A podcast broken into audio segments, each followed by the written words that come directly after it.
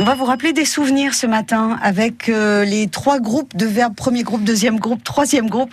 Guillaume Terrien, bonjour. Bonjour Corinne. Vous êtes le plus jeune champion de France d'orthographe et le créateur du site internet orthodidacte.com. Alors, on les apprend tous, hein, ces trois groupes de verbes. On a le premier, le deuxième et le troisième. On va s'intéresser à ces groupes, peut-être en commençant par le plus simple et le premier. Le premier groupe, tout à fait, le plus simple et le plus courant. Donc, ce sont les verbes qui se terminent en ER. ER. Ça, c'est le premier groupe. Un exemple, chanter, regarder, crier. Ils sont de loin les plus nombreux, comme je disais. Il y en a plusieurs milliers. Ça peut se chiffrer en dizaines de mille, on va dire. Ça commence à se compliquer avec les verbes du deuxième groupe. Les verbes du deuxième groupe sont les verbes qui se terminent par IR et, il y a un et, et qui ont un participe passé se terminant par issant.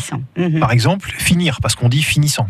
Rétrécir parce qu'on dit rétrécissant et punir parce qu'on dit punissant, fournir parce qu'on dit fournissant, etc. Il y en a environ 300, ce qui est beaucoup moins que le premier groupe. Les verbes du troisième groupe, c'est un petit fourre-tout sympa. Exactement, les verbes du troisième groupe, c'est tout ce qui reste. Euh, on range dans ce fourre-tout effectivement des verbes comme découvrir, apprendre, boire, boire ou conduire, écrire, pouvoir, partir, courir, rire, savoir, etc. J'en passe. Il y en a environ 400. Alors il y a aussi donc des verbes en ir, mais qui, comme découvrir, mais qui ne font pas qui font découvrant. On est d'accord. C'est ça la différence Voilà. entre le deuxième et le troisième groupe. Au rire, par exemple. On dit pas rissant. Exact. Voilà, sachant qu'ici ça s'écrit de toute façon rire R-I-R-E. C'est là que ça se complique parce qu'il n'y a que des exceptions finalement. Premier et deuxième groupe ont des conjugaisons très régulières. Mhm, hein, mhm. Elles sont simples, elles sont rassurantes. Alors que le troisième groupe, c'est vraiment le fourre-tout, comme on disait, qui comporte les verbes irréguliers, les verbes inclassables, des verbes dont il manque des temps, des verbes qu'on n'utilise qu'à certains temps, des verbes bancals, etc. Tous ceux qui posent problème et qu'on n'aime pas trop conjuguer.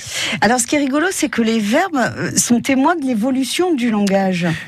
En fait, les verbes du troisième groupe sont souvent des, de très vieux verbes qu'on a tendance à remplacer au fil du temps par des verbes du premier groupe. Alors, par exemple, euh, alors j'exagère un petit peu en, di- en disant ça, mais on va plus dire euh, j'entends, on va dire j'auditionne.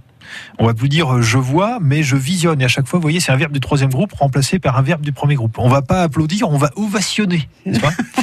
Mais c'est vrai que c'est plus Ah, simple. voilà, on va pas recevoir la marchandise, on va la réceptionner. Ah, ça va mieux. Qu'est-ce qu'on peut dire encore pour... je, je suis assez taquin. Oui, on oui, on oui. ne résout plus, on solutionne. On ne promeut plus, on promotionne. Beaucoup plus facile à conjuguer le verbe Mais oui, c'est du premier groupe. que le verbe je promeux, tu promeux. Voilà, c'est compliqué. Voilà. Alors, J'exagère, euh, Corinne, hein, j'exagère parce Non qu'il y a quand c'est même. voilà, Il y, a- il y a un petit peu de vrai, mais j'exagère. Il y a quand même des verbes en oné qui sont pas vraiment interchangeables et qui ont vraiment leur utilité euh, dans la, dans la langue française. On va pas dire as-tu auditionné la sirène des pompiers, des pompiers Non, on va quand même dire as-tu entendu la sirène des pompiers? Quoi qu'il en soit, on est euh, plutôt, on va plutôt vers la facilité. On a plutôt tendance à utiliser les verbes oné et c'est le sens de l'évolution de, de la langue française. Ben, vous revenez euh, bientôt pour euh, nous parler toujours de cette langue française et je vous souhaite une bonne journée. Merci, je reviendrai avec grand plaisir comme d'habitude.